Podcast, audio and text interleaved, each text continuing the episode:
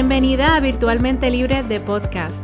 Mi nombre es Melissa y voy a estar contigo todas las semanas conversando sobre mi experiencia al emprender con un negocio online y compartiendo contigo las herramientas que me han ayudado a mí a tener éxito para así ayudarte a construir y a mercadear un negocio online que te genere ingresos y a la misma vez te genere la libertad y la flexibilidad que tanto deseas. Este episodio está auspiciado por nuestro taller gratis de 5 días llamado Domina el Online Marketing. Este es un taller en el que le vamos a decir adiós a la sobrecarga mental de no saber en por dónde comenzar o cómo utilizar las herramientas disponibles para el mercadeo digital efectivamente. En solo cinco días vas a aprender las herramientas esenciales que debes usar para mercadear tu negocio online, los fundamentos del email marketing, los fundamentos del mercadeo en Facebook, en Instagram, el poder de Pinterest para el mercadeo online, cómo otras plataformas sociales pueden ayudarte a lograr más alcance y a generar dinero y a crear contenido que convierte y muchísimo más. Comenzamos el primero de febrero, así que reserva tu espacio hoy accesando al enlace www.melisaberrios.net forward slash domina.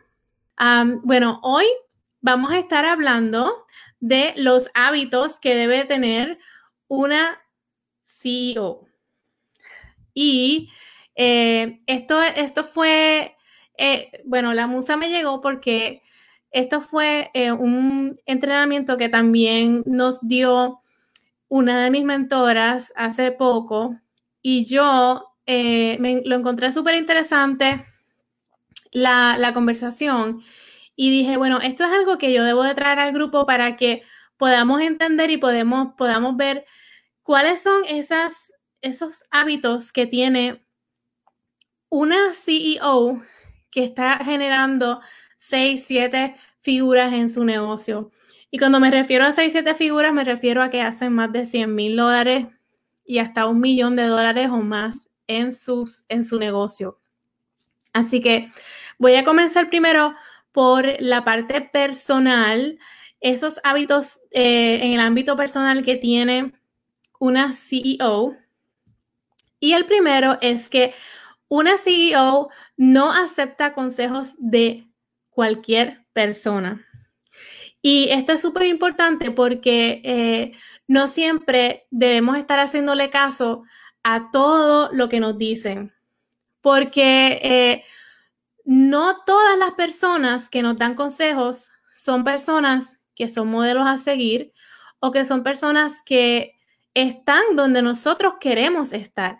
Así que nosotros siempre tenemos que estar o aspirar a tener un mentor o a tener un modelo a seguir eh, de personas y recibir, ¿verdad? Los consejos de personas que tú sabes que son, que tienen éxito, que de verdad lo están diciendo porque es algo válido y no simplemente por el hecho de comentar o de dar cualquier consejo. Siempre, ¿verdad? Esto es bien importante y nos pasa a todos. Eh, estar pendiente de verdad de quién recibimos esos consejos y tomarlos con pinzas y tomarlos solamente de personas que nosotros aspiramos, ¿verdad? Que están en ese lugar donde nosotros aspiramos a estar. Eh, el segundo hábito que tiene una CEO exitosa es que practican la gratitud o dar gracias. Y esto es una práctica que yo hace poco comencé a hacer eh, y me ha ayudado mucho y me ha traído muchos resultados porque el dar gracias todos los días, y esto yo lo estoy haciendo, lo estoy practicando todas las mañanas, me despierto un poquito más temprano y esto puede verse en forma de meditación o simplemente sentarte, ¿verdad? En un lugar que esté bastante callado y dar gracias, dar gracias por la vida, dar gracias por todo lo que tienes, y eso, aunque no lo creas, te, pone a ti en un estado mental que te ayuda a retomar tu día y hacer, eh, y, no sé, yo siento que para mí me ha ayudado a comenzar el día de una manera eh, más positiva y aunque, eh, aunque no lo creas, va a tener repercusiones, ¿verdad?, positivas en tu negocio. El tercer hábito de una CEO es que invierten en su crecimiento personal. Y esto es eh, algo que es bien importante. Y aquí en el grupo, no sé si sigue Iliana, pero Iliana tiene un curso de crecimiento personal. Y yo invertí en su curso de, de crecimiento personal porque nosotros, ¿verdad? Debemos estar constantemente invirtiendo en nosotros y en, nuestra, en nuestro estado, ¿verdad? De ánimo, nuestra mente, en cómo nosotros procesamos, ¿verdad? Todas esas emociones y a la misma vez cultivar esa salud mental que es muy importante. Así que eh, si realmente estás comprometida, ¿verdad? En cultivar y crecer tu negocio, debes dedicarle al menos también 30, 30 eh, minutos al día en algo que te ayude a crecer. Eh, y esto puede ser a leer un libro, puede ser escuchar un podcast, puede ser adquirir un, curso, tener una sesión ¿verdad? De, coaching con alguien, pero se trata de, mantenerte innovando siempre, mantenerte al día, mantenerte creciendo. El hábito número cuatro que debe tener una CEO eh, en el ámbito personal es cuidar de tu salud. Y esto nos aplica a todo. Yo me lo tengo que aplicar a mí también, porque cuando somos y estamos emprendiendo, muchas veces nos, nos olvidamos de nuestra salud porque estamos tan enfocadas, ¿verdad?, en hacer tantas cosas y, no, tenemos nunca tiempo de hacer mucho. Y la parte de la salud, ¿verdad?, siempre se nos va al fondo de las prioridades. Pero realmente si nosotros tenemos una salud y tenemos, eh, gozamos de buena salud, vamos a tener más energía, vamos a poder producir mejor. Así que entre, entre esos hábitos de salud eh, se encuentra primero dormir bien y hacer esos ocho horas, siete a ocho horas diarias, ¿verdad? De eh, sueño para recargar las energías, para descansar la mente, descansar nuestro cuerpo. Eh, número dos, nutrir nuestro cuerpo con alimentos ¿verdad? saludables. Y esto, y aquí es donde yo peco bastante, porque, ¿verdad? Nosotros, a mí, a mí, por ejemplo, me da ansiedad cuando, cuando estoy como con, mucho estrés y quiero, y me da como que con comer, pero siempre, ¿verdad? Aunque sea, si queremos, eh, nos, da con comer, quizás comer eh, meriendas un poco más saludables, comer más, más limpio, eh, estar pendiente de lo que, ¿verdad? Con lo que cocinamos la comida, eh, no comer tanto afuera, haciendo poquito a poco, haciendo algunos cambios y lograr, ¿verdad? Nutrir nuestro cuerpo con proteínas, frutas, vegetales, para mantenernos con la energía para nosotros poder producir. Una CEO exitosa, la mayoría de las CEO exitosas que yo conozco tienen un, eh, son consistentes con su nutrición y a la misma vez también se mantienen hidratadas y toman mucha agua. Toman mucha agua y hacen ejercicio. Esos son unos componentes para el éxito en los negocios. Y aunque no lo creas, es importante porque esa es la fuente de energía de tu cuerpo. Y es muy importante para que nosotros, ¿verdad? Estemos alimentando esa energía para poder producir. Bueno, ahora vamos a hablar sobre el ámbito profesional. ¿Cuáles son esos hábitos que una CEO exitosa tiene o hace para, eh, tener, para tener éxito en el ámbito profesional? Número uno, respetan su tiempo. Y en cuanto a respetar el tiempo, me refiero a que saben delegar, y no pasan tiempo haciendo tareas que pueden delegar, porque realmente ningún negocio puede crecer si no se delega. Si nosotros pretendemos hacerlo todo nosotros, nunca vamos a poder crecer porque vamos a estar toda la vida, todo el tiempo, ocupándonos en pequeñas cosas, en pequeñas tareas, en esto, en hacer esto, esto, lo otro, cuando realmente son tareas que podemos delegar Así que una CEO exitosa siempre eh, está pendiente de cuáles son esas tareas que realmente ella tiene que hacer y cuáles son esas tareas que ella no tiene que hacer y las puede delegar. Por ejemplo, en mi negocio quizás yo, una de las cosas que yo realmente tengo que hacer es crear la estrategia de mercadeo para mis clientes. Eh, pero, pero no necesariamente yo tengo que hacer publicaciones o poner en schedule las publicaciones o postear en social media o crear una gráfica. Sí lo hago a veces, ¿verdad? Lo, lo hago en algunos casos, pero, por ejemplo, una persona de mi equipo de trabajo puede encargarse de esa parte técnica mientras yo estoy encargada de crear la estrategia. Y eso, eh, esa es la diferencia entre entender cuál es, cuáles son esas tareas que podemos delegar y cuáles son esas tareas que realmente necesitan de nuestra atención y que solamente nosotros la podemos hacer. Y es importante también saber y poder eh, determinar estas tareas y no pensar que todo lo tenemos que hacer nosotros o que solo nosotros lo podemos hacer bien. Al principio, sí, cuando uno quizás contrata a alguien, eh, hay un proceso de aprendizaje, pero mm, no le debes tener miedo a delegar porque realmente la libertad se consigue cuando la libertad en un negocio se consigue cuando tú puedes aprender a reemplazarte a ti misma. Y eh, a muchas veces nos, aferramos, ¿verdad? A esas tareas que queremos que salgan bien, que queremos que estén exactamente como nosotros lo hacemos. Pero si no nos tomamos el tiempo de entrenar a alguien y de eh, confiar, ¿verdad? En que otra persona también lo puede hacer y confiar en el proceso de aprendizaje de esa persona, pues la libertad no la vamos a lograr. Número dos, el hábito número dos de una CEO en el ámbito profesional. Tienen un enfoque de, de laser en las ventas y el mercadeo.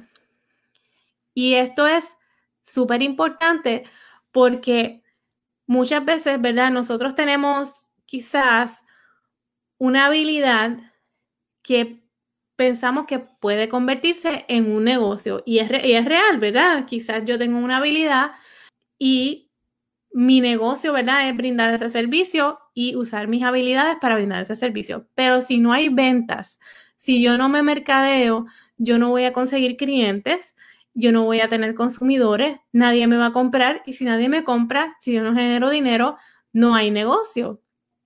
Así que además, ¿verdad? De nosotros hacer esa tarea o hacer ese servicio que es tan importante y que es único y que solamente tú lo puedes hacer, es importante, pero a la misma vez tienes que estar enfocada en las ventas y en mercadear tu negocio. Así que una CEO exitosa siempre, todos los días, se enfoca, se enfocan, ¿verdad? Cómo, de qué manera, ¿verdad? Podemos alcanzar más clientes, cuántos tenemos, cuántos más consumidores eh, queremos, cómo lo vamos a lograr. Ese, ese es el, enfoque que tiene una CEO. El hábito número tres que tiene una CEO exitosa es que miden sus resultados. Eh, yo conozco tantos empresarios que no miden los resultados y debes saber cuánto, por ejemplo, Debes saber medir cuántas ventas estás teniendo, cuánto has logrado hasta el momento, cuántos clientes tienes, cuánto me costó adquirir esos clientes, cuánto me costó, cuál fue mi inversión, ¿verdad? Para generar esas ventas y cuál fue la ganancia después de, generar la venta y, sustraer la inversión.